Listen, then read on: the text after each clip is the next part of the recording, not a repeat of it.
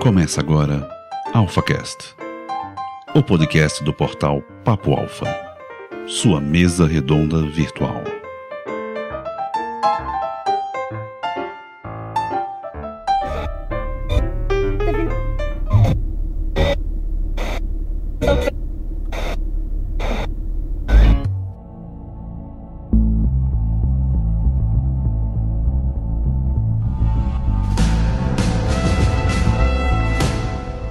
Augusta Perangusta, Alfas! Bem-vindo ao seu lugar para líderes! Está pronto para virar a sua cabeça? Está pronto para remexer as suas bases? Então venha ser um alfa político! E o Brasil foi sacudido de novo nesse maio de 2017 por uma onda de denúncias encabeçadas pelas denúncias do dono da JBS, Joesley Batista, que grampeou nada mais nada menos que o próprio presidente da República. Vamos dar uma averiguadinha nisso? E para essa querela das investiduras, eu chamei o meu querido Wagner Ramos. Fala aí, Wagner. Salve, salve pessoal, tudo bem? Muito feliz de estar aqui novamente neste podcast. E dessa vez eu posso afirmar com toda certeza que a Alemanha não tem absolutamente nada.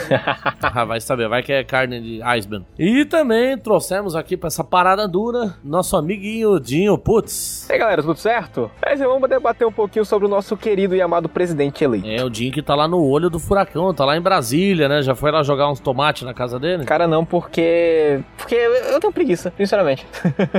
e vamos lá, vamos continuar aqui que logo logo tá chegando o gol. Você está ouvindo AlphaCast, a sua mesa redonda virtual da internet brasileira.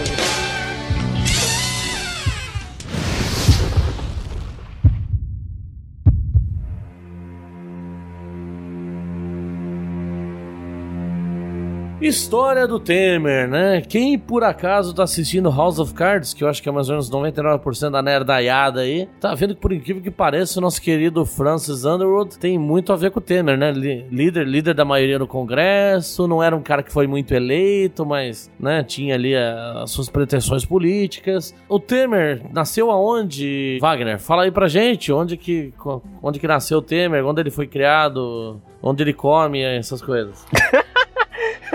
faz Onde... sentido essa pergunta, cara. Não, nem um pouco. Tirando a parte de onde ele come, o resto até faz. É, é o cara é brasileiro, né? É, é tipo Tony Stark, né? Político, advogado, professor universitário, playboy, filântropo, escritor brasileiro. E Drácula nas horas vagas. É, e exatamente, protagonista da grande obra de Drácula de Bram Stoker, onde tem o Keanu Reeves e Mônica Bellucci também. Mas então, o Temer ele nasceu em 23 de setembro de 1940, na cidade de Tietê, em São Paulo, Grande Tietê, perto de Bofete lá. Beijo no coração, Tietê. Filho de libaneses, né? E ele virou o quê? Um advogado trabalhista, por incrível que pareça aí pela paradoxo, né, das escolhas. O cara foi advogado trabalhista ali até os 20 e poucos anos, quando ele entrou na política através do procurador Montoro. O Montoro foi governador de São Paulo na década de 80, muito forte, e na época ele colocou o Michelzinho como procurador. E ele concorreu. E depois, e como que foi a vida eleitoral do nosso querido Temer, Dinho? O que, que você acha? Ele ganhou bastante coisa? Era um cara popular? Era um cara que sempre tava lá angariando milhões de votos igual o Tiririca ou não? Angariando votos, eu não sei, mas com certeza ele era um belo puxa-saco, já que ele foi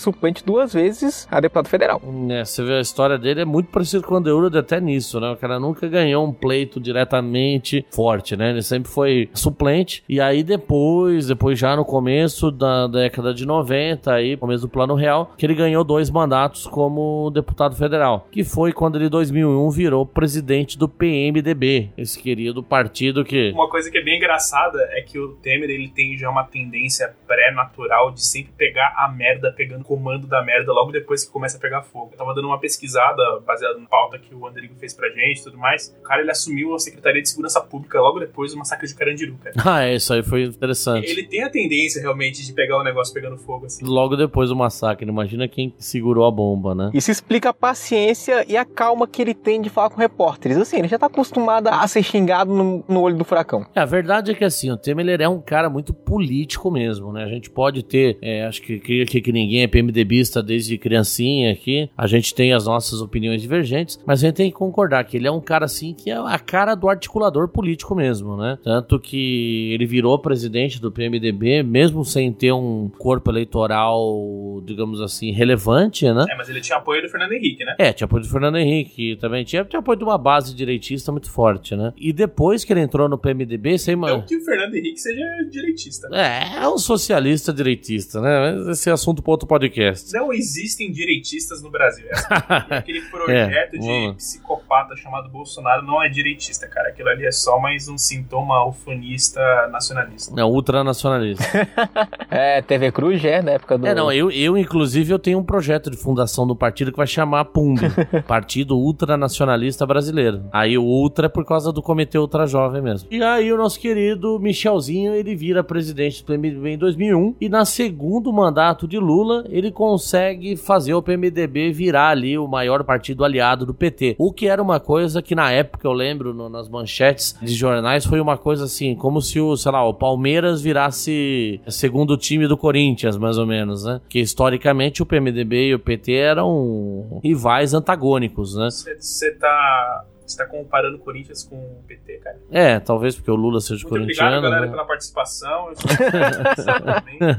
Deu que descobrimos um alemão corintiano, que coisa rara. E aí o nosso querido Temerzinho, ele conseguiu costurar os acordos, aí a gente vê realmente que ele é uma pessoa realmente de articulação política e conseguiu ser o que o, o- aconteceu também no, no mandato lá do Francis Underwood, que era ter um vice apenas de enfeite, né? Eu acho que durante o primeiro mandato da Dilma, o que, que ele fez de coisa? Ele nem apareceu nem na TV. A gente nunca nem ouviu falar quem que era Michel Temer, né? Sabia que era, era coisa. Mas o que, que você acha dessa decoração dele? Ele tava ali fazendo alguma coisa ou tava só parado mesmo? Cara, eu acho que realmente ele era só decorativo só, cara. Porque a situação que o PT tinha, tinha instaurado no país em termos de popularidade e todo o aparelhamento estatal que tinha ocorrido nos governos consecutivos de Dilma, de Lula ali, não tinham abertura por um novo líder que não fosse petista. Então, realmente eu acho que era só uma forma de agradar o cara que tinha entregue uma base de deputados e de apoio na Câmara dos Deputados gigante, porque quando o PMDB falou não quero mais brincar com vocês, que era quando a Dilma tava com a corda no pescoço, ela não tinha pra onde correr, porque ela não tinha apoio nenhum. Ela caiu, líder né? do executivo, exatamente, qualquer líder do executivo, no caso do presidente, ou se fosse parlamentarista, se fosse um primeiro-ministro, que não tem apoio massivo da Câmara dos Deputados, é um cara tá só de enfeite, só. Ele não tem legitimidade nenhuma em termos práticos, né? De sanção de lei, de aprovação, de recuso de leis. É, porque o que a gente tem que entender na política, a política, na verdade, ela não é um jogo onde o presidente manda e o resto obedece, né? Na verdade, isso seria muito bom, chama ditadura e nós estamos torcendo para que ela volte rapidinho. Mas, Estamos? bom, falei eh, eu e a minha, minha barriga. A opinião do Rodrigo não representa a opinião de todos no cast. Perfeito, cara. Muito obrigado. Geralmente sou eu que falo isso, mas eu fico feliz de ter alguém com o mesmo mote. Fala que você também não é nazista, cara, só pra dar um reforço. Tá? Não, nazista não. É, também vamos falar que a gente não tem, nesse momento, eu não tô olhando para um pelotão da SS aqui na minha parede. Mas enfim. E a política, na verdade, ela acaba sendo um jogo onde realmente o poder legislativo acaba até se sobrepondo ao poder do executivo. Porque você pode colocar algumas medidas provisórias aí, né? Algumas coisinhas de, de curta duração e algumas coisas que nem tem tanto, digamos assim, impacto sobre a vida política do país. Agora, qualquer reforma, como é o caso da reforma trabalhista, como é a reforma, é o caso da reforma da Previdência, ela demanda que você tenha um apoio político no legislativo grande, porque senão simplesmente nada passa. E se nada passa, você vai ficar sendo conhecido como um presidente insosso, que não fez nada, né? A gente tem que colocar isso aí, que a partir do segundo mandato de Lula, o Lula tomou bastante força por causa dessa entrada do PMDB, que cabe lembrar até o nosso querido PMDB é o antigo Arena, né? O partido dos militares, né? Aquele partido que tava sempre puxando o saco pro lado vencedor. Então, vendo que quem tava ganhando era o PT, foi pro lado do PT. E aí, na- no segundo mandato de Dilma, foi quando ele abandonou a base aliada, foi questão de dias pra Dilma cair, né? Então, esse jogo político aí é bem interessante de a gente perceber como, no final das contas, o PMDB da vida manda mais no país do que o próprio presidente, né? De certa forma, sim, eu concordo. Porque se você tem uma base muito forte na Câmara dos Deputados, tem uma representa- representatividade legada muito grande no Senado, é, é evidente, cara, que você, se você tem esse apoio, você tem uma facilidade muito grande de conseguir fazer gestão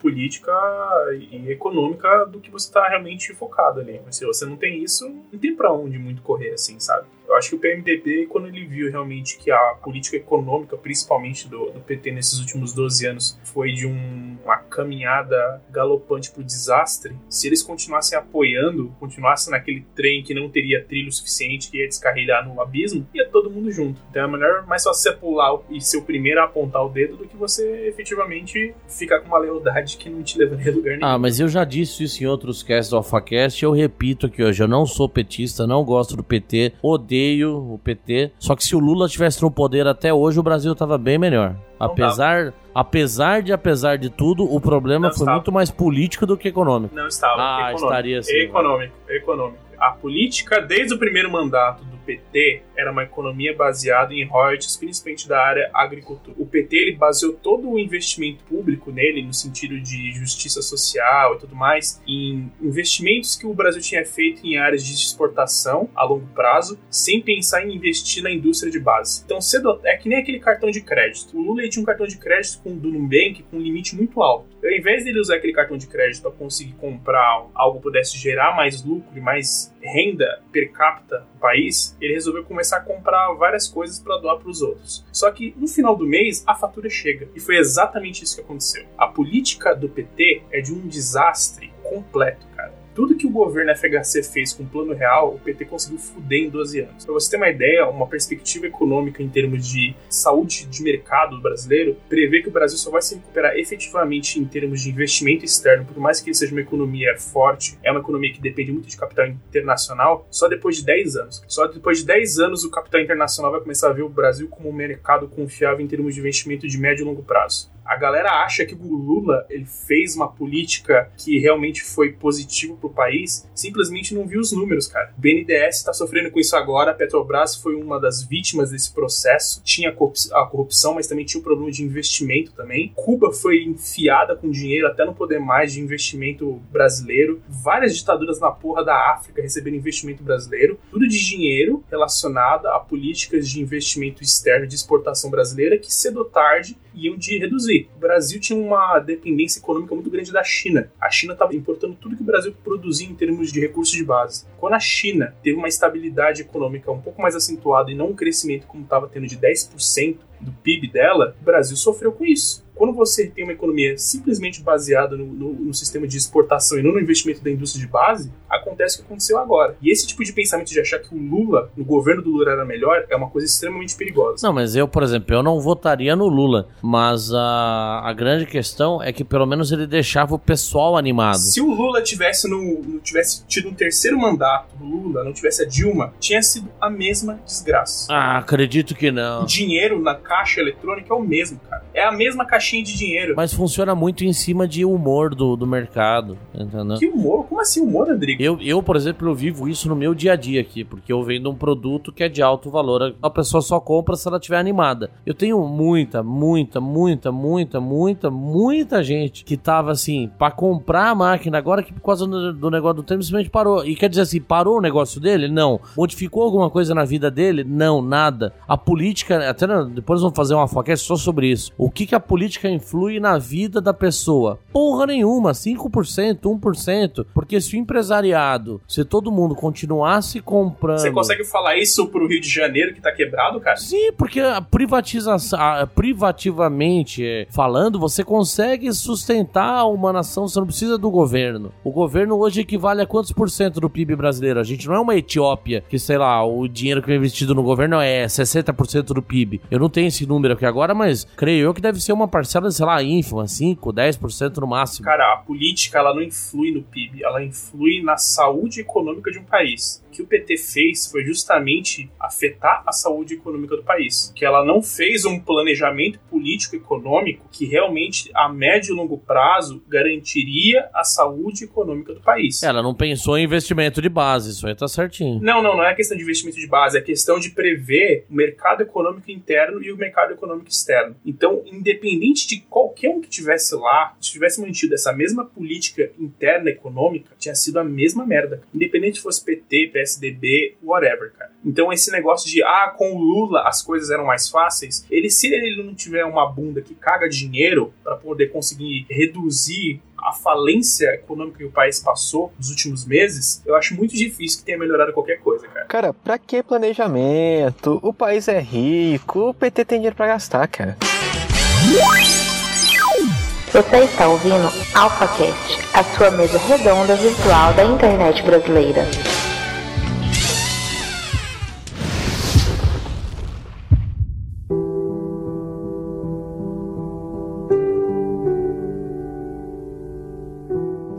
Mas não é que agora nesse maio tava indo lá o governo Temer, janeiro, fevereiro, março, o Brasil melhorando, abril, o pessoal todo mundo animado, Brasil melhorando bem, não ia ainda virar um Lula, mas tava bem melhor. E aí veio o nosso queridinho Temer e de- deu com a boca nos dentes lá da JBS. Mas, mas, mas, mas, mas, ele será que ele falou alguma coisa comprometedora mesmo ou isso é futrica do jornal o Globo lá que lançou uma manchete muito mais escandalosa do que era realmente os áudios de verdade, né? Vamos ouvir o nosso primeiro áudio aqui, vamos ver a- aquele trecho onde ele fala principalmente sobre comprar o silêncio lá. Coisa vocês já ouviram, mas vamos ouvir mais uma vez agora com fone de ouvido. Fecha os olhinhos e imagine o Temer no seu cangote. Vai, solta aí, editor.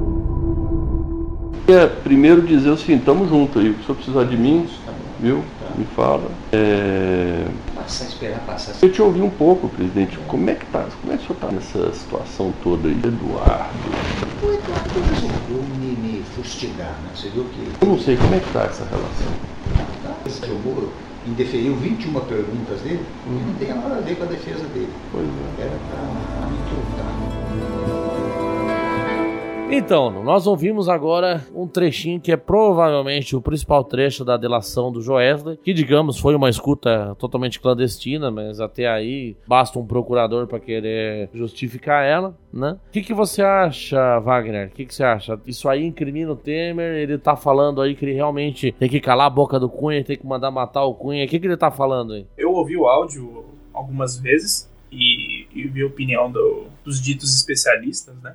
De, tanto de um lado quanto de outro. Eu acho, baseado naquilo que eu acabei absorvendo de conteúdo e tudo mais, que na verdade não. Não, não, não havia ali nenhum tipo de ponto factual que realmente mostrasse que o Temer estava dizendo pro o Joesley falar que era para ele manter a, a mesada do, do Cunha. Ali você realmente vê que o áudio está muito ruim, primeiro ponto. O áudio está muito ruim, então é muito difícil de você conseguir definir isso com uma certa clareza. E segundo ponto, eu acho que tem muitas coisas envolvidas nesse processo que bate muito de interesse individual e não necessariamente de pessoas querendo resolver problema de corrupção do país. É, o fato do Joesley estar agora de boa lá nos Estados Unidos, lá com a bunda cheia de dinheiro, fugiu de um processo de incriminação, é um fato para isso. Segundo ponto, eu não tô fazendo juízo de valor se o Temer ele é criminoso ou não. Isso é uma coisa que eu acho que só através do processo de investigação da Lava Jato e de outros processos de investigações é que vai vir isso a cabo. Não dá para dizer se o cara realmente é ou não. Mas um ponto que é, eu acho que é preocupante é que ele naquele processo que ele estava fazendo de tomada de mandato depois que a Dilma rodou, ele era o único que tinha realmente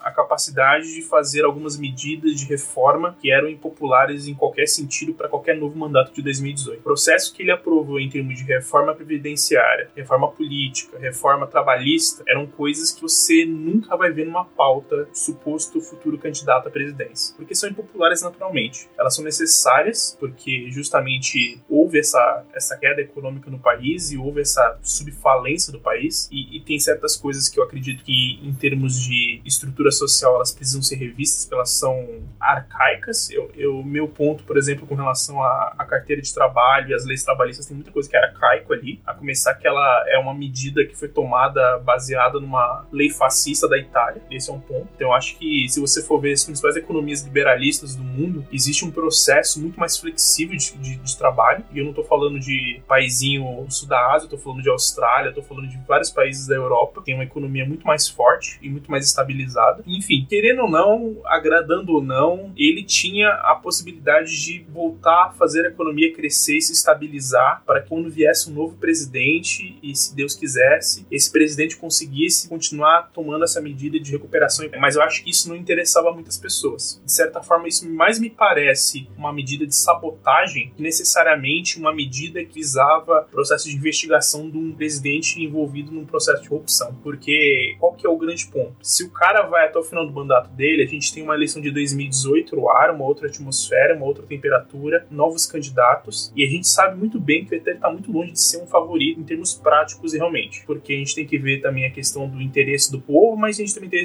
também a, o foco no interesse de investidores, empresariais e tudo mais. E qual que seria a chance de o Temer ele ser restituído do cargo dele e ter uma eleição indireta? Com a eleição indireta você consegue ter outras pessoas, podem ser é, de uma forma muito mais fácil, ligadas a um poder de liderança executiva, no caso a presidência, pudessem direcionar o país para um grupo de interesse, não necessariamente fazendo o rito democrático. Por isso que você está vendo também muitas medidas sobre a direta já, uma grande loucura. A partir do momento que você começa a defender uma medida que não está na Constituição, que é a direta já, pela medida que ela está sendo posta agora, ela é anticonstitucional, ela não é uma forma legal de se resolver as coisas, ainda mais se você quer enfiar uma goela abaixo, isso só vai desorganizar o processo de análise e de investida em um novo líder político, possa melhorar a economia brasileira. Então eu acho que tem muito mais questões envolvidas com interesse próprio, individual, que necessariamente problemas relacionados à, à política de corrupção. É, a grande verdade é assim, o Brasil, todo mundo sabe que o político ele tá envolto na merda até o pescoço, entendeu? E o Temer não era diferente, todo mundo sabe disso, né? Todo cidadão brasileiro decente sabe que o Temer já estava envolvido em processo de corrupção. Sim, concordo. Só que até, até aí o Brasil precisa andar, gente. Essa que é a questão. Então. Sim, sim, sim. Isso é um ponto importante, Rodrigo, só para deixar claro meu posicionamento e que eu não sou PMDBista, muito longe disso. Eu sou, eu sou mais direita liberal do que petista, né? De esquerda. Esse negócio de você sempre demonizar político, isso de certa forma é muito negativo, porque só existem duas formas de você resolver a situação no país: ou pela política ou pela porrada. Quando você começa a anular a solução política, você começa a deixar em xeque que a única coisa que realmente pode mudar essa situação de um país é pela porrada. Seja um golpe, seja uma, uma movimentação é, de conflito armado, seja o que for, cara. Mas você só tem duas formas: a forma pacífica e a forma não pacífica. Eu entendo que existe um grande problema na, na área política nacional, por isso que eu acho que seria muito necessário a gente rever o modelo econômico e político atual. Eu acho que o presidencialismo é um modelo falho, principalmente para o Brasil, que é um federalismo de fachada, não é? diferentemente, por exemplo, de um federalismo oficial que é dos Estados Unidos, onde os estados eles têm uma interdependência econômica muito forte, mas eles têm uma autonomia muito forte também nas decisões, principalmente do lado jurídico. O Brasil não, o Brasil é um federalismo de fachada, onde existe um centralismo muito forte e isso, de certa forma, facilita a concentração de poder e, consequentemente, a corrupção. Isso também é uma coisa muito negativa. Eu acho que talvez um parlamentarismo resolvesse as coisas de uma forma muito mais diretas e muito mais assertivas. Mas, enfim, é só para deixar bem claro que eu acho que é perigoso essa questão também da demonização da área política também. Porque você começa a dar opções e, e focar para a pessoa que não tem tanta instrução, talvez a única forma dela resolver o problema dela de desemprego, de fome, é pegar em arma, sabe? Isso é minha preocupação também. É, na verdade é a única forma. Né? A gente viu isso aí na Alemanha em 1920, alguma coisa no pós-Primeira Guerra, e era o único jeito de subir o Hitler e resolver a situação. Tanto que se não fosse o nosso querido Stalin. Mas não resolveu, né, cara? Eu, quem ouviu os últimos casts de tudo que eu estudei, eu falei, não resolveu, cara. Você pode ter uma sobrevida, você pode achar que você essencialmente está resolvendo o problema, mas no fim a Alemanha saiu arrasada. É, a grande verdade é essa. O povo alemão ele tem uma vantagem muito grande de conseguir se reerguer de crises de uma forma muito mais forte do que, do que ele entrou. Dizer que o, isso é um pensamento muito perigoso, cara, de você achar que totalitarismo é uma solução democrática prática para resolver um problema. Isso não é, cara. Qualquer coisa que não permita a liberdade individual, quando você, por exemplo, fala sobre o nazismo. O nazismo, essencialmente, era um regime que, li, que cortava a sua liberdade individual. Então é a mesma coisa que o governo chega para você e falar assim: hoje, Andrigo, você não vai mais me pilhadeira. Você vai começar a cortar cana no mato, que a gente tá mandando em você. Você não tem mais a liberdade individual. Por isso que eu, eu odeio quando eu vejo pessoas, até de podcast muito reconhecido, falando que o nazismo nazismo era de extrema direita. Ah, e também eu vejo muitas pessoas falando que o nazismo era de extrema esquerda. O nazismo não era nenhuma coisa e nem outra. O nazismo ele era uma solução única e exclusivamente para um povo germânico vendida numa época específica. E ele odiava o liberalismo, ele odiava a liberdade individual, ele odiava também a questão de você ter uma liberdade de expressão também. E totalitarismo, cara, nunca foi uma solução para lugar nenhum. Você pode olhar na história em qualquer momento, não necessariamente só da Alemanha, mas em qualquer momento que você defende o totalitarismo, você já tá indo pra um lado muito errado. Depois, ou qualquer coisa, a gente volta no caso chinês aí. Como? Como o totalitarismo chinês está resolvendo o mundo e logo, logo vai dominar o mundo sob a bandeira comunista chinesa. Mas quem disse que a China é É, comunista? China não é um comunismo, comunismo de mercado. Não, e quem disse que a China ela, ela é totalitarista? André? Ela é totalitarista, sim. A gente tem um sistema Não. de governo bem totalitarista lá. Que nação totalitarista permite zonas de livre comércio de capital internacional, É, que cara? daí eles tiveram que se abrir pro mercado, porque afinal de tudo eles são comerciantes, né? Então você não é mais totalitarista, cara. Ah, é, acho que sim, viu? Bom, mas enfim, isso fica pro outro cast, porque essa. É porque, é porque isso é, é- é- vai mais pra opinião do que realmente pra embasamento prático de argumento. Mas É, não, eu tive já muita oportunidade de conversar com muitos chineses, já que eu negocio produto chinês aqui também, enfim. Mas, mas então, voltando aqui à delação do nosso caro Joesley lá. E aquela parte lá que o Joesley fala que tá comprando político, tal, tal, tal. Bota aí, Marcos, vamos, vamos escutar um pouquinho. dentro do possível, eu fiz o máximo que deu ali, zerei tudo, o que tinha de alguma pendência daqui para ali, zerou, tal, tal. liquidou tudo e ele foi firme em cima, ele já estava lá, veio, cobrou, tá, tá, tá. Eu, pronto, acelerei o passo e tirei da frente. Então, essa parte aí já ficou mais complicada, né? E sobre essa prevaricação, caro Wagner, o que você acha? A gente tem que punir o nosso querido Temer por causa disso ou vamos, vamos jogar pra Eu acho que tem que ser investigado. Se houver provas fatídicas que mostrem que houve uma alienação dele com relação à compra de deputados, que ele seja punido. Ah, mas prevaricação não tem o que provar, houve, com certeza. O cara tá falando na cara do cara ali que comprou procurador, comprou juiz. Que parte? Que parte que ele fala? Eu comprei juiz. Você sabe que esse essa, essa modalidade de gravação, em termos de constituição, que eu acho que é uma coisa que é bem bacana de todo mundo entender e ler a constituição do seu país, ela é ilegal. É, legal. Esse tipo de gravação que foi feito do Joesley, ela só pode ser feita baseado na autodefesa. Então vamos supor que Andrigo liga pra te ameaçar de alguma coisa. Você pode gravar pra poder provar a sua inocência, mas você não pode usar uma gravação pra poder incriminar a outra pessoa. Uma gravação onde você utiliza de uma forma A não ser que a outra pessoa saiba que esteja gravando. né? é, então, aí entra em questões que,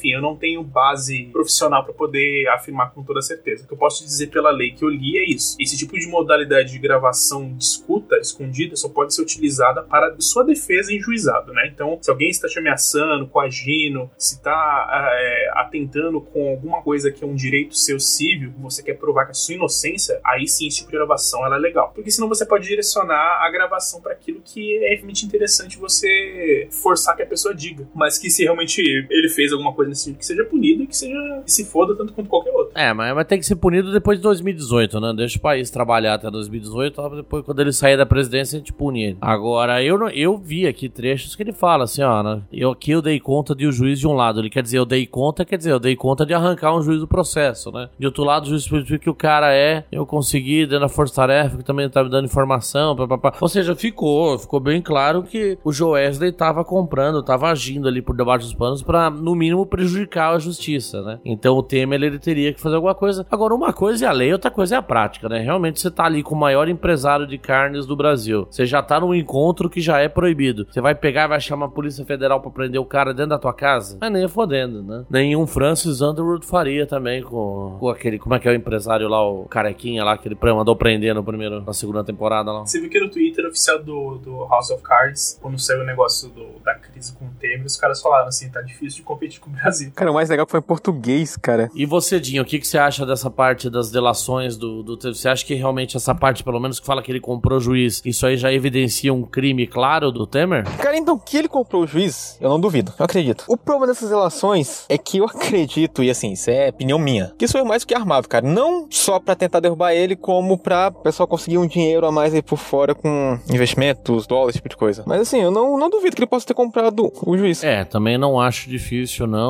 porque a gente sabe que nesse mundo corporativo gigante, né? Quem que é uma, uma JBS? Só o cara compra qualquer um, né? Dinheiro compra qualquer um, né? Você está ouvindo AlphaCast, a sua mesa redonda virtual da internet brasileira.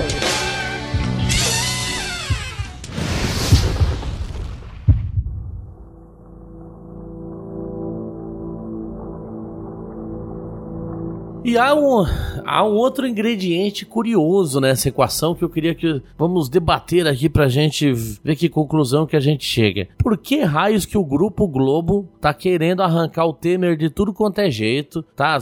Tanto que antes de sair o áudio da delação, falou que, nossa, era uma gravação que incriminava o presidente de forma altamente impactante. Eu não lembro exatamente qual foi o texto do Jornal Globo, mas eu lembro que ali logo que saiu esse texto, que começou a pegar fogo o negócio, não se tinha o áudio na mão ainda, mas a gente tinha uma imprensa extremamente sensacionalista. Mais declaradamente, a Folha foi extremamente sensacionalista. Logo, logo já sai plantão na Globo e falando que o Temer foi incriminado. Aí depois, quando saiu o áudio no outro dia, acho que foi no outro dia ou dois dias depois, aí o Temer usou aquela famosa é, expressão que a montanha pariu um rato, né? Porque realmente, como nós estamos analisando aqui, não tem nada tão incriminador assim. Agora, quais são os interesses do Grupo Globo em arrancar o Temer? O que, que eles estão brigando? A princípio, a audiência. A princípio. A Globo ganhava muito com o PT no governo. Só de. Eu não lembro quanto que era, mas eu, se não me engano, era por semana, eram milhões só em propaganda. Coisa que o governo do Temer não faz. Você acha que foi uma briga só de propaganda isso aí, então? Cara, não, com certeza tem muito atrás. Mas assim, que a Globo ganhava com o PT no governo, ganhava. E vocês lembram lá que Collor, por exemplo, ele caiu só por causa da Globo, né? Porque realmente não existia tanta também corrupção no governo Collor, só que ele resolveu brigar com a Rede Globo, com o Roberto Marinho,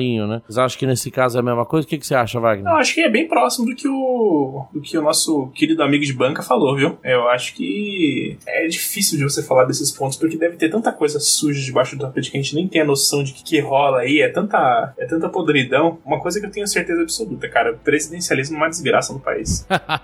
Não deu certo, cara. Falou nosso amigo aí que é de- descendente do, da casa de Habsburgo. Não, não, cara, eu acho que presidencialismo é uma desgraça no país, cara. Não funciona de forma nenhuma. Todos os presidentes que o país teve, teve envolvido direto e indiretamente com corrupção, com escândalo, cara. Não teve nenhum presidente que passou batido. Falou, não, isso aqui não teve nada, nada, nada, nada. Não, não teve, cara. Sempre tinha ameaça, pedido de impeachment, tinha qualquer coisa, cara, mas sempre tinha alguma coisa. Isso é a consequência prática do país ter nascido com um sistema de república através de um golpe. É basicamente isso, cara. Pera aí, como é que é? Você, né, você- no filme ficou claro, nascido através de um golpe? Sim, a proclamação da República foi um golpe. Não foi uma movimentação popular. Você não via pessoas na rua se movimentando pedindo a queda do imperador brasileiro. Você via um grupo de militares que achava, através de uma ideia idiota no positivismo, que só colou aqui no país, porque ninguém lá fora acreditava nessa merda desse positivismo, que, que a ideia da República seria mais benéfica para o povo brasileiro. Só que qual que é o grande problema? Diferente dos Estados Unidos, que ele, para ser Estados Unidos, ele precisava romper com os pais fundadores, no caso a Inglaterra, porque ele tinha valores que eram totalmente desmedidos, se você for comparar, por exemplo, com o sistema monárquico britânico. O Brasil, para ser Brasil, ele se fundou nas ideias do, do pai fundador dele, que é o imperialismo. O Brasil ele tinha como foco, como modelo de sociedade, modelo como moral, o imperador, a ideia da- da- do império brasileiro. Então, quando você corta esse choque, você rompe com os pais fundadores. O Brasil ele não nasceu como uma república. O Brasil nasceu como um império brasileiro. Então, quando você corta esse laço de uma forma não natural, não através de um processo natural, onde realmente o povo necessariamente precisava de uma república, você tem o que você tem hoje aí. Nunca deu certo, de quebra teve ainda uma ditadura no meio ainda. Então é por isso que eu digo,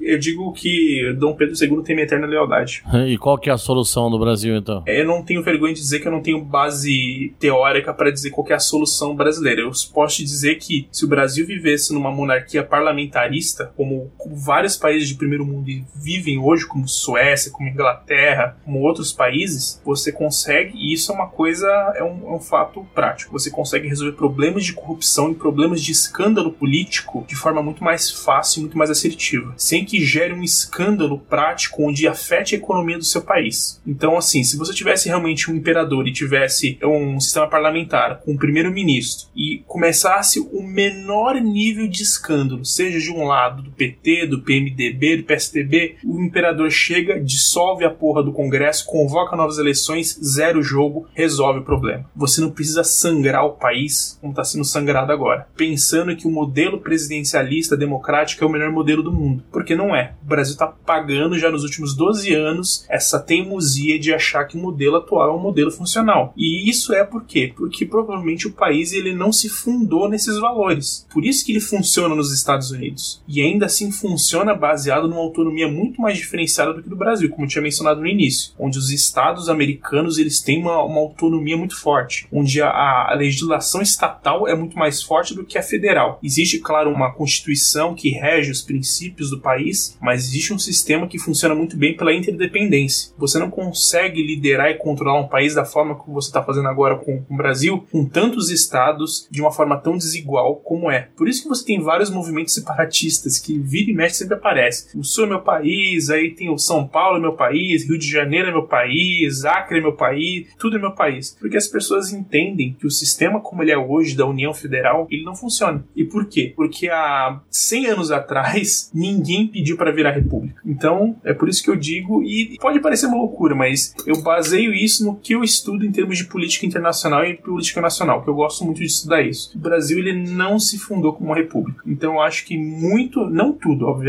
mas muito do que a gente colhe hoje como um sistema instável de política e corrupção, onde o sistema político ele não é confiável, é justamente por isso. Porque você não tem uma figura de autoridade que ela está acima desses problemas de corrupção para conseguir dizer exatamente aquilo que o povo quer. Então, a família, por exemplo, real, o imperador ou o rei, aí não sei exatamente qual seria a denominação, ele está acima do modelo político onde ele tem que garantir votos para ele. Ele serve o povo. Então, ele com essa visão superior, ele consegue decidir se o sistema político ele está sendo eficiente para o país ou não. Então, se ele vê o mínimo nível de corrupção ou insatisfação pública, ele resolve isso de uma forma muito mais prática. Obviamente que ele não pode ser uma, uma monarquia ou um império absolutista, onde você centra tudo numa pessoa só, porque senão você comete o mesmo erro, por exemplo, que o totalitarismo ou que qualquer outro tipo de ditadura. Mas como você, quando você tem uma representatividade como parlamento, onde você tem um representante oficial como primeiro-ministro, e você ainda tem uma figura que é neutra, externa e está acima desse modelo político, você consegue sanar qualquer tipo de problema relacionado à corrupção com uma forma muito mais fácil do que a gente vê hoje. É por isso que a gente não vê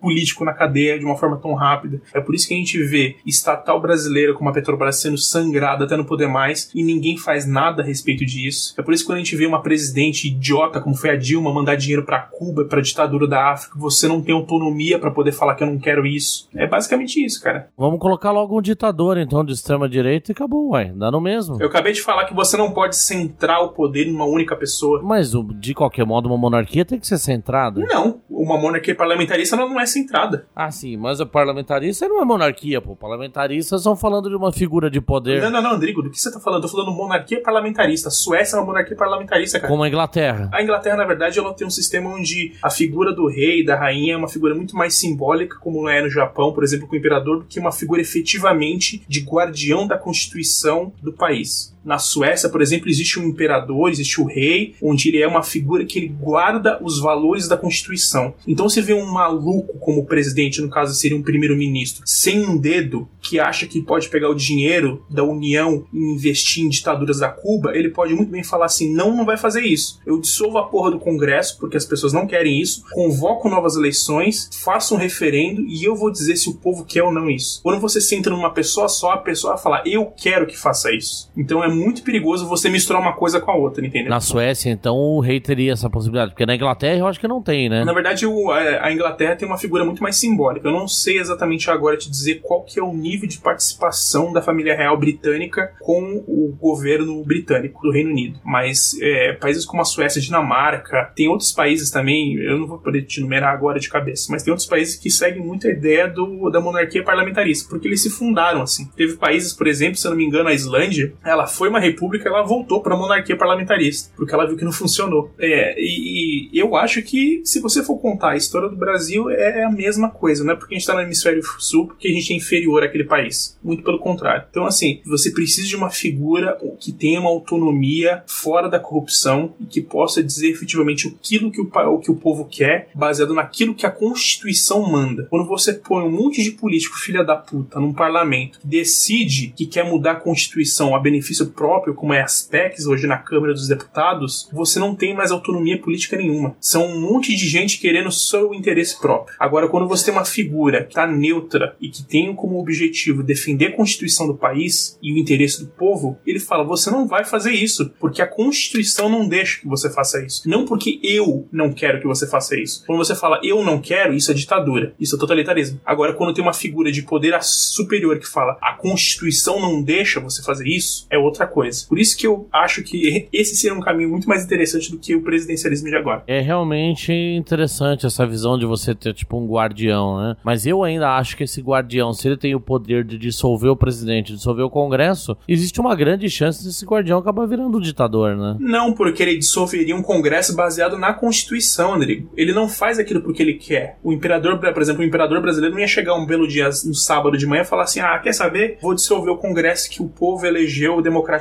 Não. Se ele vê que alguém dentro do parlamento, ou o parlamento de uma forma geral, está rompendo com a Constituição, ele aí sim pode dissolver o congresso. É tudo baseado na Constituição. Tá, cara. E, e as emendas constitucionais que o brasileiro adora fazer? Que exata- você fere, você- você não muda a Constituição. A Constituição é a base democrática fundamental de um país. Se você muda a Constituição, você muda as regras do jogo durante o jogo. Não pode fazer isso. É por isso que o que o pessoal tá pedindo hoje, principalmente a galerinha da Globo lá, sobre direta já, isso é um crime constitucional. É a mesma coisa que você resolver jogar futebol com sua- seus amigos e no meio do segundo tempo que você tá perdendo de 1 a 0, você quer mudar as regras do jogo. Não pode isso. Você não pode ferir a Constituição de um país. E se você não tem um guardião da Constituição, você não tem mais nada, cara. Porque o que deveria ser o guardião da Constituição no presidencialismo é o Supremo Tribunal Federal. O Supremo Tribunal Federal não tem legitimidade nenhuma nas vistas do povo. Ninguém confia. Ninguém sabe quem, quem que são os, os principais é, integrantes do Supremo Tribunal Federal. Ninguém sabe dizer. Indicados pelo presidente, né? Que dá menos credibilidade. aí. Você vota nessas pessoas? Você vê uma legitimidade nisso? Não, eu vejo.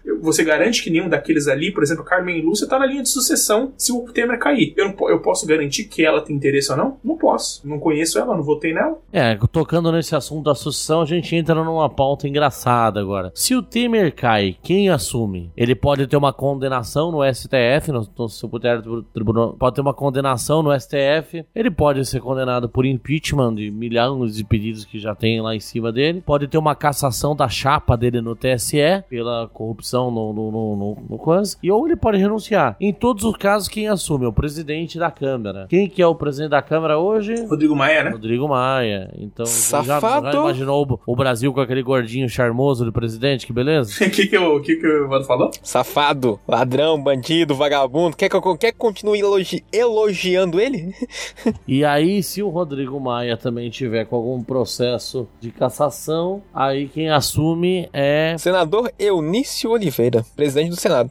Não tá errado isso, não teria que ser primeiro do Senado, depois da Câmara, porque o Senado é mais próximo do presidente, né? Hum, não sei te dizer. Deve ter alguma regra política interna que, que defina isso. Eu não sei se é porque é o mais próximo do, do voto direto do povo, né? Porque você votou nos deputados que são representantes na Câmara, né? Então talvez faça mais sentido você estar mais próximo dele. E é por isso que vem depois o senador, que você também vota. E em último caso vem o Supremo Tribunal, que é uma pessoa que você não vota diretamente. Então aí a gente, na, nessa sucessão, a gente teria esse senadora aí que o Jim falou o nome, e por último a ministra Carmen Lúcia, né? Então, e aí realmente nós temos esse problema que a gente vai ter uma linha de sucessão totalmente quebrada e agora eles estão realmente just, querendo justificar essa PEC de fazer a eleição direta, mesmo que for nos últimos anos de mandato, né? Agora, numa, numa eleição direta, vocês acham realmente que o Lula tem chance de ganhar? Acho. Nesse momento, sim. Acho. E por isso que existe essa movimentação da esquerdalha para poder conseguir corromper a Constituição brasileira, para poder conseguir enfiar a goela abaixo uma eleição direta. Porque agora ele tem um populismo, ele tem agora, com o PMDB coincidentemente ferido de novo, essa gravação do Temer, e de novo o fato da economia ter sido afetada, existe de novo esse mito que você ressaltou, Andrigo, de que o Lula pode ser o salvador da pátria. Ele é o nosso Adolf Hitler. É o cara que sabe de tudo e, sal e salva tudo. Como da mesma forma que eu tinha exemplificado para você, o Hitler não fazia porra nenhuma. Ele só era o rostinho bonito de bigode que definia, dava ordens específicas, mas regidas através de toda uma bancada nacional-socialismo. É a mesma coisa pro PT. Ele é só o rostinho barbudo, bonitinho. Se ele fosse um cara foda, ele teria previsto toda essa merda. Olha assim, só mais uma vez opinião minha. Mas assim, parando para analisar um pouco. Pegando a história de, sei lá, um ano pra cá. Um ano atrás, o principal candidato à presidência que o pessoal tava pagando um pau absurdo, com perdão da palavra, era o Bolsonaro. Bolsonaro. Fizeram de tudo para derrubar o Bolsonaro. Assim,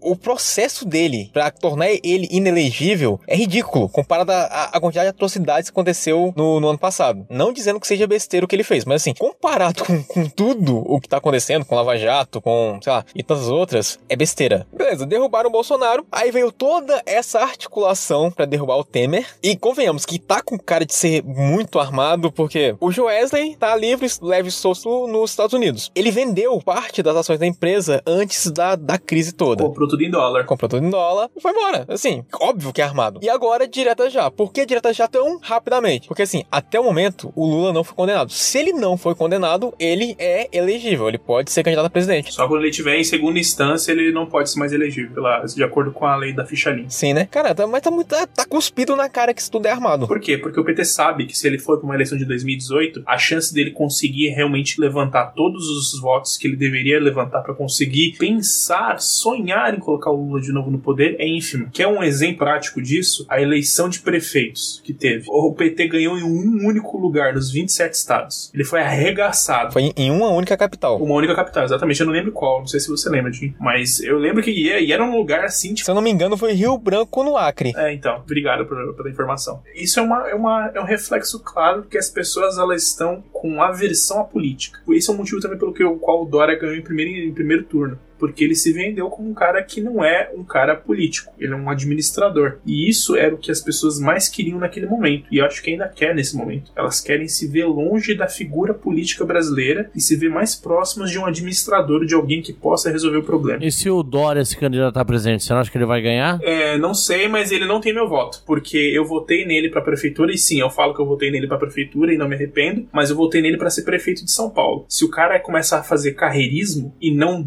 fazer o que ele foi é, ele recebeu votos para fazer que é ser prefeito de São Paulo, ele não tem meu voto para presidente. Porque um cara que faz isso é um carreirista, não é um cara que tá definido a, a, a, defender aquilo que ele realmente fez a campanha, que era ser prefeito da cidade de São Paulo. Cara, eu confesso que eu fiquei chateado com Dória porque ele tava martelando a ideia várias vezes. Eu sou prefeito de São Paulo, eu fui eleito para ser prefeito. Teve uma, uma, uma entrevista que ele participou da Rádio Globo que ele falou isso. Não, em 2018 é Alckmin. Falou com todas as letras. 2018 eu vou apoiar Alckmin. Agora, com toda essa crise, o, o PSDB quer colocar ele no, lá como candidato a presidente, ele falou que vai numa boa. Eu falei, ah, vai tomar banho, cara. Isso, isso é, é ridículo, cara. Isso é ridículo. Isso é um desrespeito com as pessoas que elegeram ele a prefeito de São Paulo. E sabe por que eles fazem isso? Porque o PSDB está percebendo que a figura do Alckmin, como um representante do PSDB como candidato, é uma figura fraca. Provavelmente ele não vai ter o, ímpeto necessário para conseguir fazer frente aos outros candidatos. Então eles querem pegar a, a figura que mais tem de destaque deles agora do baralho deles, que é o Dória, para poder conseguir fazer frente. Porque provavelmente eles sabem que vai ser difícil passar o PT, por mais que o PT não tenha tantas intenções de votos. Sabe qual que é o grande foda? É que não se tem opções. Eu falo, por exemplo, por que eu não gosto do Bolsonaro. O Bolsonaro, apesar de ele ser uma pessoa que aparentemente não está envolvido com corrupção nenhuma, ele não tem a menor malícia e diplomacia política. Ele permitiu que uma deputada como a Maria do Rosário conseguisse processar ele porque ele falou merda e ele não soube fazer o jogo político. Imagina as merdas que esse cara vai fazer como presidente, onde ele vai ter abaixo dele ministros ele vai ter uma, um sistema de, de, de economia de governo que não pode admitir erros, como a gente já tá pagando um erro agora do PT, não pode admitir outro erro, ele vai ter sistema militar abaixo dele. O que, que esse cara vai fazer? Vai declarar guerra pra Venezuela? É uma pessoa que ele não tem maturidade política. É isso que me preocupa. É, mas certo ponto eu até acho que vai. Políticos às vezes mereciam menos credibilidade e mais menos para administradores, né? Como foi o caso do Dória aqui, que, querendo ou não, tá dando certo, né? São Paulo tá, tá bem animado aí com o Dória, eu acho que vai, vai dar certo. É. Eu não me arrependo até agora, cara, da, da, do meu voto. Eu acho que pelo que ele tá falando, ele tá atendendo. Existe uma cobrança muito grande, mas o cara tá, fez mais em meio mandato do que o Haddad em quatro anos e continua limpando o rabo do Haddad em muita questão de, de, de rombo econômico que ele deixou no, na, na, capital de São Paulo, que ninguém fala nisso, mas tudo bem. A galera só fica vendo essas porra dessa ciclofaixa, né, que não ajuda nada. E hoje, por exemplo, eu cheguei no podcast atrasado porque tava um trânsito desgraçado. É, e isso não foi muito visto no, no, no, governo anterior, na gestão anterior. Mas eu fico preocupado muito com esse ponto que a gente falou, de o cara ser um carreirista. O cara chegar e falar, não, tudo bem, eu não vou nem galgar o, governo do estado, agora eu vou direto à presidência. Mas sabe outra coisa que, que eu acho ruim nessa situação? É que ele não tem nem um ano como prefeito. Então, assim, foi o que eu falei pra um colega um dia desses. Cara, até que eu tô gostando do que ele tá fazendo em São Paulo, só que eu ainda não posso definir ele como político. Eu não sei se ele vai ser, querendo na melhor das hipóteses, não sei se ele vai ser um bom presidente ou não. Concordo perfeitamente, eu não posso. Eu concordo ainda mais com você, eu vou até mais além. Eu ainda não posso dizer se ele é um bom prefeito. Justamente. Ele não chegou nem na metade do, do mandato dele, ele pode ficar muito bem até o ano que vem e depois só esmerdalhar, só fazer merda. Ele não foi um bom prefeito no final das contas. Ele pode manter a mesma constância que ele tá agora até o final do mandato dele. Porra, beleza, fantástico. Mas é, eu não tenho como dizer. E eu vou colocar um cara desse para liderar um país que tá numa crise econômica como tá agora. Não tem, não tem pra onde correr. Aí tem a galera que fica com o fanismo sobre o Lula também, que eu vou lá, puta que pariu, parece síndrome de, de, de Estocolmo. Mas que o Lula, pelo menos, era um cara animado, era. A gente gostava de ver ele falando na TV que era só uma marolinha. Mas faz o seguinte, vai no YouTube e rever todos os vídeos de depoimento dele, que aí você mata sua vontade, cara.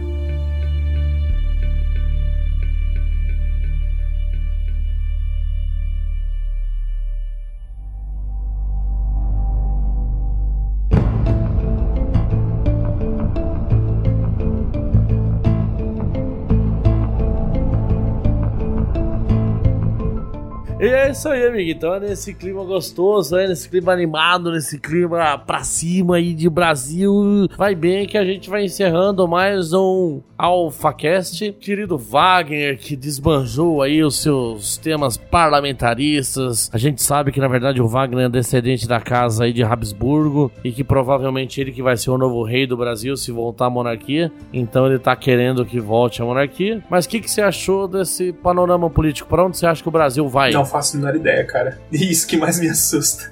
é legal, a, conf a, confiança do brasileiro tá muito legal, não tenho a mínima ideia. É, cara, eu vou, vou mentir e falar, pô, tô vendo uma luz. Não tô, cara, não sei. Dá um palpite, o tema fica, o Temer sai. Eu acho que ele não sai e isso também vai ser negativo, porque ele não vai ter mais autonomia de definir nada, porque a Câmara dos Deputados não vai apoiar ele mais. Ele não tem apoio de até parte do PMDB, então ele vai voltar a ser aquilo que ele mais gostava no governo Dilma, que é um presidente de enfeite. E isso é negativo porque ele conseguiria aprovar medidas que o Brasil precisa que sejam aprovadas em termos de reforma trabalhista, reforma previdenciária, que está sangrando o país, e que nenhum outro governo vai conseguir aprovar, porque não vai ser uma pauta popular a ser mostrada em 2018. Vamos ver como vai ser o ano que vem, né? Eu acho que o ano que vem vai definir o que vai ser o do país, mas a julgar pelas nossas opções, vamos esperar aí para que os Changeman nos salve. É, sei que é bom, bem, bem otimista a opinião aí do nosso querido Wagner von Alfa. E o Dinho, que, que tá em Brasília aí, foi participar dos protestos lá para tirar o Temer? Eu não. Perda de tempo. Cara, seria uma tremenda perda de tempo e, cara, eu só iria lá para tomar uma pedrada na cabeça. Então eu falei assim, eu vou ficar em casa que é melhor. Cara, sobre o futuro do país, imagina o seguinte: o Brasil é um, um camarada que pegou um, um cruzeiro pra ir pra Europa. Tava lá navegando uma boa, tudo bem. De repente, o navio afundou, ele entrou no bote salva-vidas, sem remo, sem nada, tá deriva. Então, resumindo, o que será do Brasil só Deus sabe. E onde ele vai parar. E, cara, sinceramente, eu acho que o Temer, acho que o Temer não sai, mas eu, eu não consigo te dizer se ele vai ter força para continuar, sei lá, aprovando as medidas que ele queria. Eu acho que não. Vai ficar tudo na mesma merda. É, amiguinhos, o pessoal tá dizendo, eu já acho que o Temer realmente ele vai enrolar aí juridicamente até 2018, mas eu acho que ele ainda vai conseguir deixar a sua marca. Eu acho que pelo menos alguma reforma ele vai conseguir passar. Lógico que vai ter muita briga do Lindenberg Farias, do, da Glaze Hoffman e dessa truta do, do PT aí, mas eu acho que mesmo assim, mesmo com toda a negatividade política, mesmo com todo o apoio da base que ele perdeu, mesmo assim ele ainda tem um, um certo apoio legal que ainda dá para tocar as coisas. Até porque, como a gente chegou na conclusão e todo mundo viu, a gravação não foi nada demais, né? E provavelmente isso aí vai ser até impugnado na justiça, alguma coisa, como falou nosso amigo Wagner aí. Então ainda esperamos, vamos ser otimistas, o 2018 ainda vai ser um pouco melhor ainda, 2017 vai ser melhor que 2016, 2018 tamo lá, Dória no poder, presidente, e aí sim vai ser tudo muito legal para todo mundo e 2018 a gente vai virar a primeira economia mundial do mundo. Vamos superar a China, né? É isso aí, essa última parte é brincadeira mesmo. E bom, então, querido Wagner, manda um abraço pra galera aí. É, um grande abraço a todos os ouvintes. Eu gostaria de dizer: se você tem uma opinião política contrária a mim, eu respeito. Você tá errado, mas eu respeito. Eu não sou nazista, só pra manter aquela tradição de sempre. E viva o imperador Dom Pedro II, que tem a minha eterna lealdade. Viva! Viva! E você, Dinho, fala tchau aí. Convida o pessoal lá pro Grill Gamer pra você ganhar umas moedinhas em dólares aí, que o dólar tá valorizado, tá legal. Tchau aí. Visitem o Grill Gamer que eu preciso ganhar dólares. Porque eu não sou o Wesley Batista, então pra mim é mais difícil conseguir dólares. é isso aí, galera. Valeu. Obrigado por participar de novo e é nóis. Como é que entra lá no Grill Gamer? grillgamer.com.br. Bem brasileiro. Então, venham conosco interagir nas redes sociais. Chama a gente lá no Twitter, no arroba Papo Alfa, no facebook.com barra papoalfa e também no e-mail papoalfa.gmail.com. E lá na iTunes, o que, que eles têm que fazer, Dinho? Dar cinco estrelas e fazer um comentário lindo, maravilhoso, elogiando a gente, porque nós somos demais. É, fala que nós queremos crescer, crescer, crescer. Ah, e estamos quase esquecendo, tem o nosso grupo do Telegram agora, né, Dinho? Tem um grupo do Telegram que a gente vai pedir pro Marcos colocar no link do post e no link do Facebook também, lá na divulgação. Que a ideia é o quê? A ideia é bater um papo com a galera, no geral, interagir e aumentar essa família que é o Alpha. É, ver que coisa maravilhosa. Você vai poder conversar diretamente com seus ídolos, com o Dinho, com o Marques, com o Wagner. E agradecemos vocês também, amiguinhos, que estão entrando lá na, na, nossa página, que estão fazendo comentários. Tem lá uma menina que fez um comentário gigantesco, lá não lembro o nome dela, também tô com preguiça de procurar agora. Mas não ignoramos seu comentário, não. Tá pra sair agora, acho que dentro dos próximos AlphaCasts vai sair mais um episódio de leitura de comentários. E a sua opinião é muito importante para nós, né? Então continue escrevendo, continue falando, continue xingando. É isso aí, galera. Então, conclamamos todos os alfas. Concordou? Fale com a gente. Discordou? Fale com a gente. Só não fique indiferente. Dá um pagodinho, né? Ah, indiferente. Ah, lá, lá. Por Nosso nome é discussão.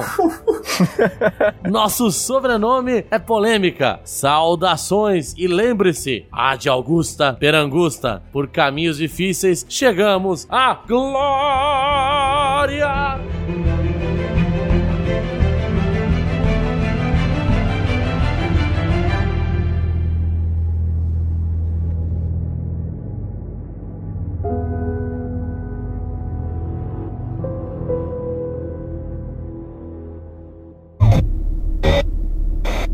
Okay.